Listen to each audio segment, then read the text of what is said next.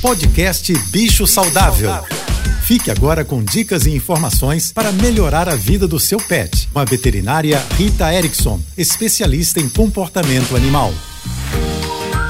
Olá, espero que estejam todos bem. A gente sempre soube que os comportamentos naturais do cão, como roer, cavar, correr, são muito importantes para que a qualidade de vida dele seja alta.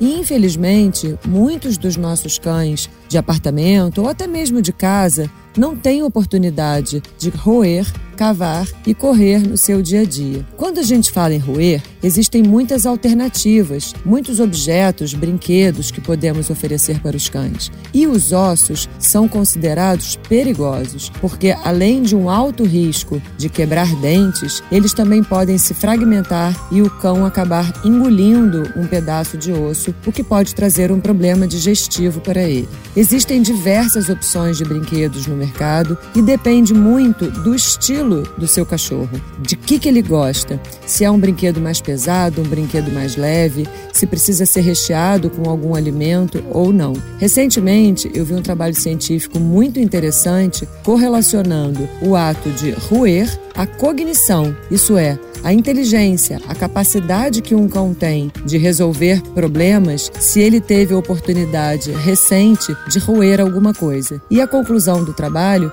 é que sim, quando os cães têm a oportunidade de roer, eles ficam mais hábeis.